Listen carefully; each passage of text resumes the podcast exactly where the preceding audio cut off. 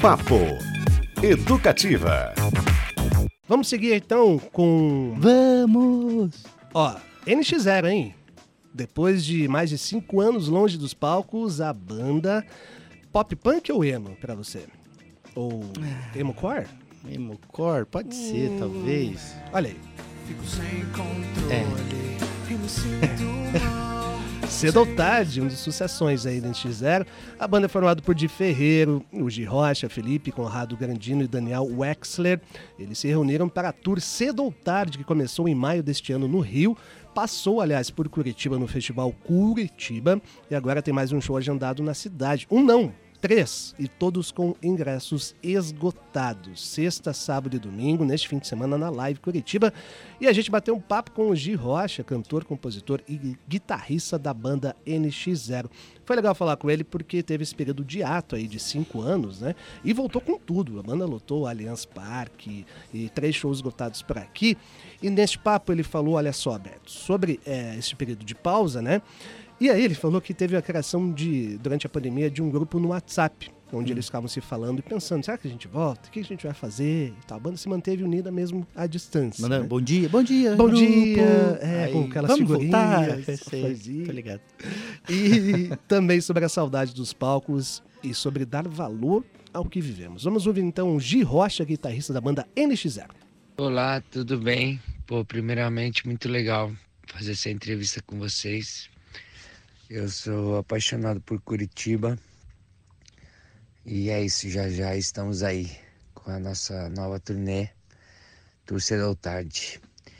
É... Enfim, o NX0 a gente a gente tem um grupo nosso, né, no WhatsApp, que desde que a gente pausou a banda, a gente se fala por lá e tudo mais. E houve algumas vezes dentro desses quase seis anos de pausa, né? A gente chegou a conversar no grupo, de às vezes, pô, vamos se encontrar, vamos falar, mas nunca aparecia o momento da gente querer todo mundo voltar, é, de repente, para fazer uma turnê, seja lá o que, que, que a gente estava pensando. E aí a gente, pô, nesse meio do caminho, na pandemia, a gente chegou a se falar também. Mas eu, é, é- esse convite ele veio através do Di, né? O Di ele foi conversando individualmente com cada um para ver o que a galera achava. Isso mais no ano passado, agora, 2022, né? E aí todo mundo tava animado e todo mundo sentiu que era um bom momento para para voltar aos palcos, para tocar junto. A gente não sabia meio o que, que a gente ia fazer. Mas aí pensamos nessa turnê. Mas eu particularmente eu acho que envolve muito a pandemia, sabe? Essa essa volta assim, esse esse reencontro, né? Envolve muito a pandemia. A pandemia acho que deixou a gente de uma maneira diferente depois que passou a pandemia, né?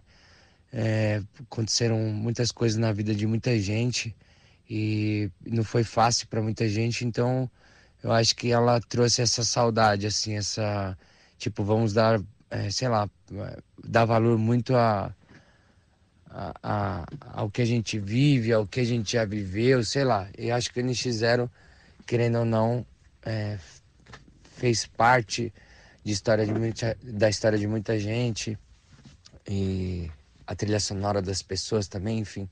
Então acho que tudo isso é, criou força para tudo para para para NX0 para ter esse reencontro, né?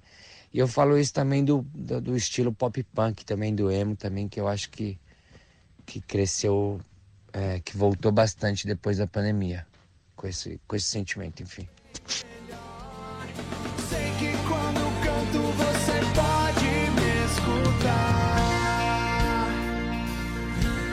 Beto Pacheco, neste momento, passando as sombras dos olhos. Isso. Tá? Tô penteando a minha franja pro lado esquerdo. Pra frente, pra Pro trás. lado esquerdo. NX0, o Super Papo com Sempre o pra Gi esquerda. Rocha. É legal, né? Ele abrir um pouco aí do jogo, de como é que rolou durante a pandemia. A banda se manteve unida e conversando e voltou, resolveu voltar. E não foi uma escolha errada, né? Turnê, turnês lotados aí até o fim do ano. Neste fim de semana, em sexta, sábado e domingo, não há mais ingressos para o show na Live Curitiba. A gente percebe que ele tinha corrido uma maratona na noite anterior ali, tava um pouco cansado. Mas é, é impressionante, assim, três shows não é pra qualquer um, né? Aqui em Curitiba, o Coldplay lotou dois. É verdade. Eu lembrei do, do show deles no, no Curitiba. A galerinha tava. Ao mesmo tempo. Tá, não, antes deles estava rolando o Alceu Valença, né? Isso, Aí- foi, né? Essa ordem. É, eram palcos um ao lado do outro, né? Uhum. E aí o, o pessoal, os fãs do NX0 já marcando presença na, na grade ali. E Uhum. quando começou a banda, teve uma pequena avalanche de vários grupos se reunindo e correndo em frente ao palco. Tem muito público mesmo em Tem Curitiba. sim. Que é uma cidade emo, digamos, né? Ela um pouquinho. tem Tem, o o seu seu- tem- quesinho. tem lá no Olha aí, coração. olha, sobe o som aí.